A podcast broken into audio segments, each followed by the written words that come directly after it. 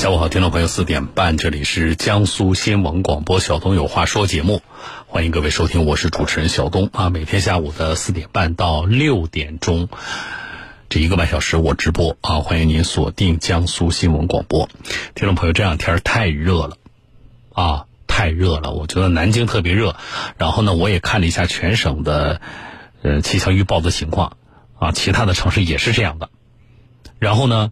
江苏以外的，在通过网络听节目的全国的我们各地的听众朋友，啊，我看到有一些地方，呃，也发了高温的预警，然后有一些城市呢发了那个，呃，暴雨的预警，啊，不管是高温也好，还是暴雨也好，啊，我们的听众朋友一定在目前的这个入伏以后的，啊，最近的可能出现高温呢，或者是其他极端天气的这种情况下，一定注意安全。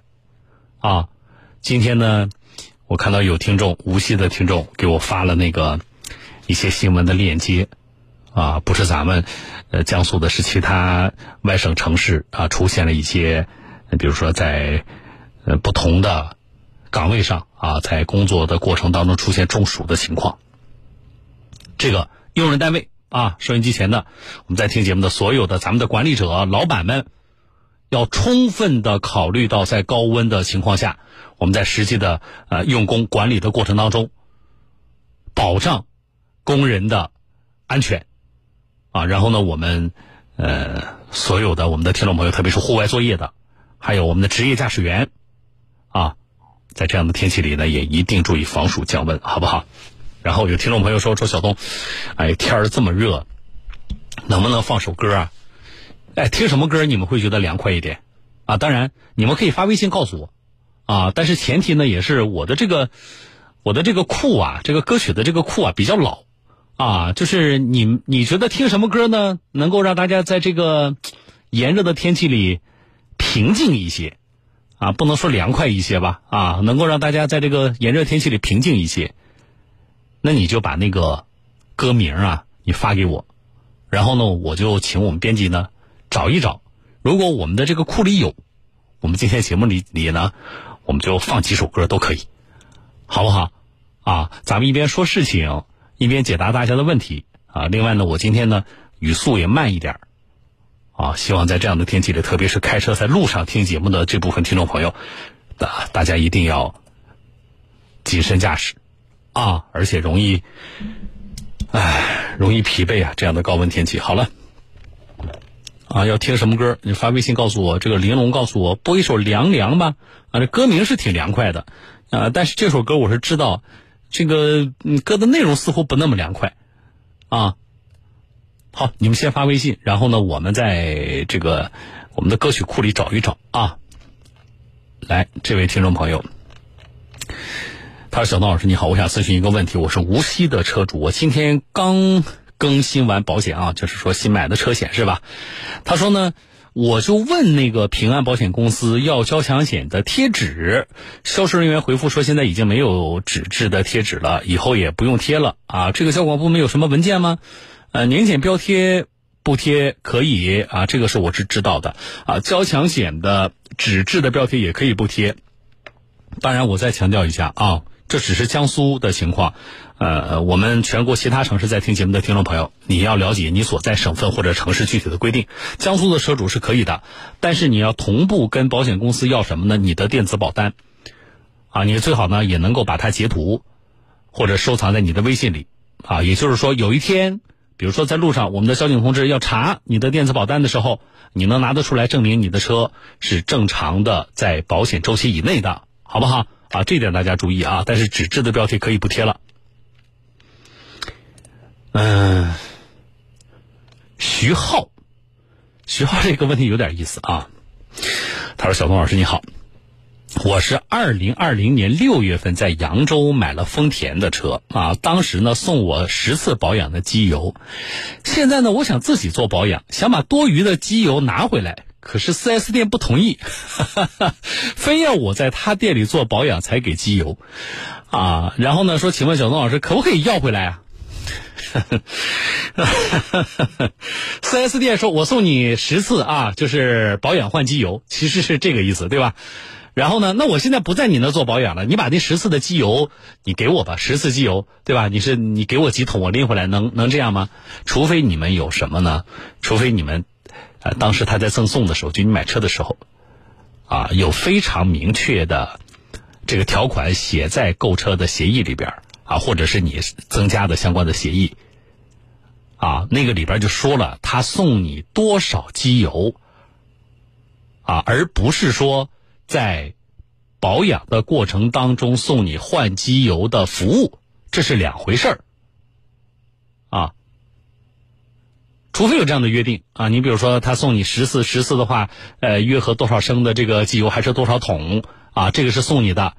那么如果有这个约定，你是可以的啊，你就跟四 S 店说了，你说我不在这，你我不在你这里做保养了，来，你你把那几桶机油给我拿走。啊，但是大概率是没有这样的协议或者是补充条款的啊，那么是不能够啊。就我所接触到的，我们大多数，比如四 S 店说送你保养这种情况啊，我们是不能说我不在你这保养了，你把机油给我啊。他实际上送你的是什么呢？送你的是在这个保养过程当中的服务。当然，这个服务本身包括什么？包括更换机油的这个服务，这个包括像工时费，包括有人去给你操作。也包括那个机油是由他们来出，不用你额外加钱，啊，而且这个的前置条件是你要在他那保养，你要这么来理解你们缔约的这种关系，啊，所以没有我说的那个附加条款，啊，那么你没办法跟四 S 店要把这机油拿回家啊，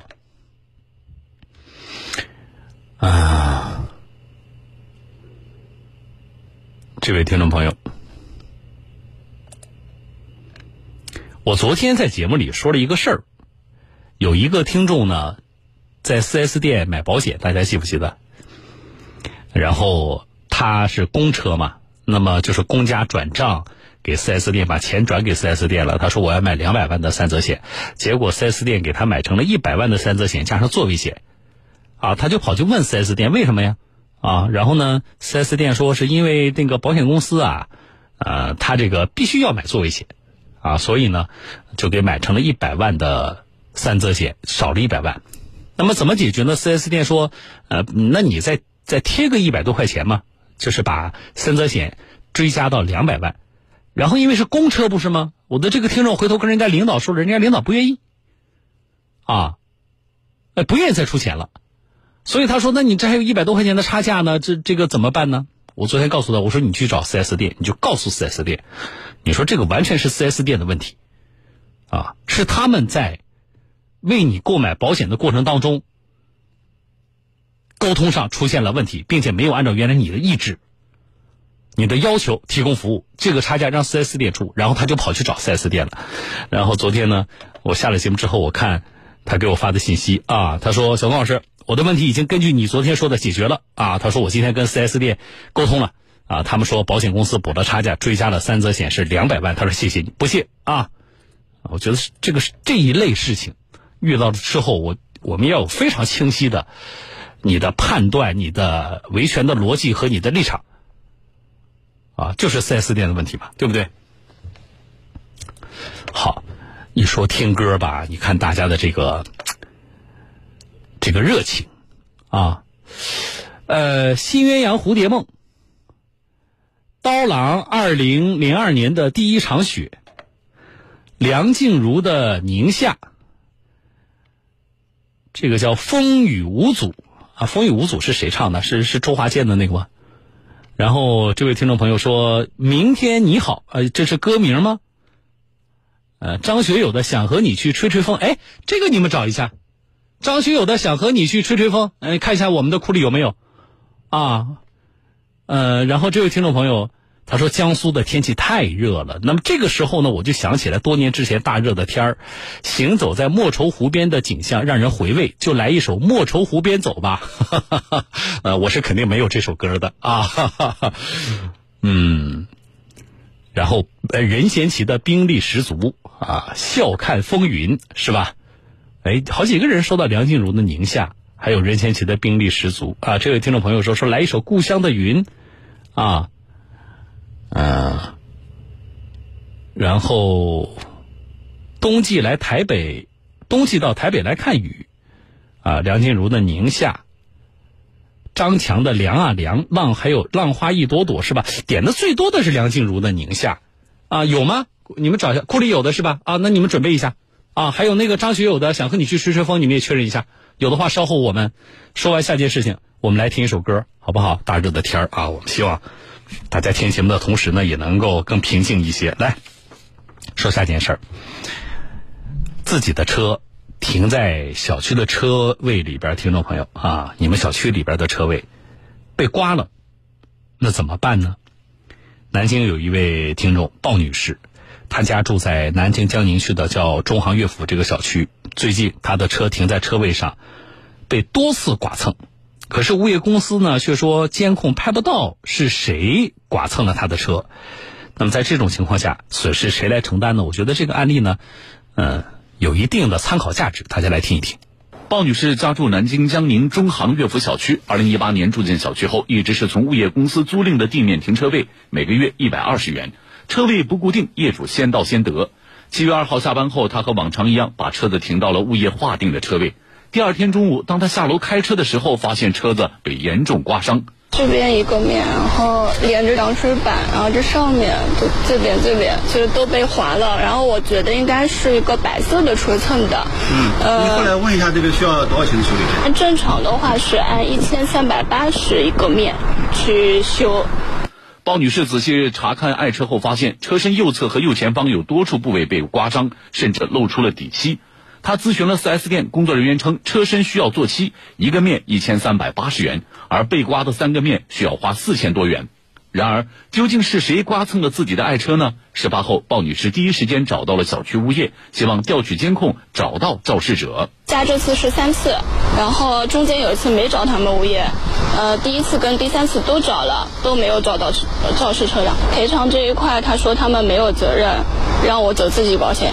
鲍女士说，车子在小区被刮蹭了不止一次了。上一次物业未能帮她找到肇事车辆，一千多元的修车费，她只好自己认了。这次类似的事情再次发生，而监控录像仍然形同摆设，这让她无法接受。今天上午，记者在小区地面停车位看到，一旁的围墙上装有多个监控探头。这些监控究竟有没有拍摄到车辆被刮蹭的情况呢？小区物业客服给出了这样的解释。嗯，不管是哪个小区，他不可能讲监控是对着每个车位的，他肯定是照主路。照主路。对呀。然后他碰擦的那一块是拍不下来的。对。那所以这个现在肇事车辆我们也无法排查到。对。那么鲍女士的车辆被刮蹭所造成的损失，该向谁主张赔偿呢？对此，记者采访了法律界人士。业主来讲，他首先肯定是要找到这个侵权责任方，那就车辆谁碰的，那谁碰了你这个车辆，谁就要承担责任。但这个。肇事方，那你如何去发现的问题？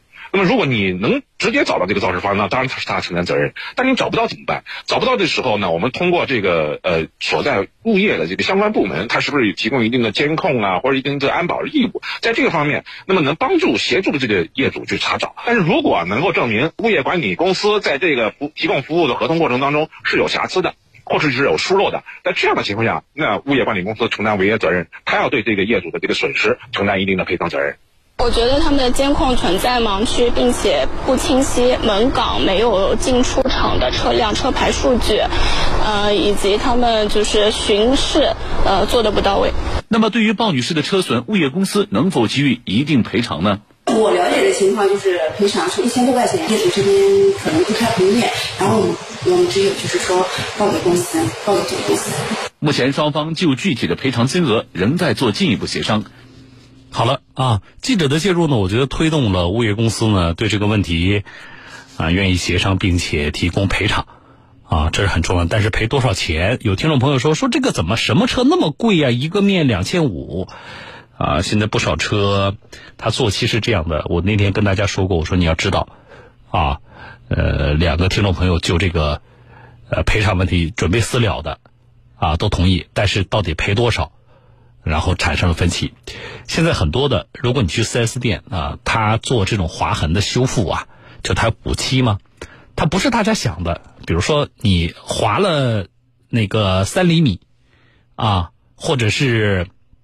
啊，一个小豆腐块儿啊，然后呢，我就只补这一个地方，不是的啊，它是往往是整个这一面啊，你比如说我的这个左侧翼子板，呃，如果被划了，它是整个要拆下来，把你整个左侧的这个翼呃翼子板整个的面喷漆，所以叫一面多少钱？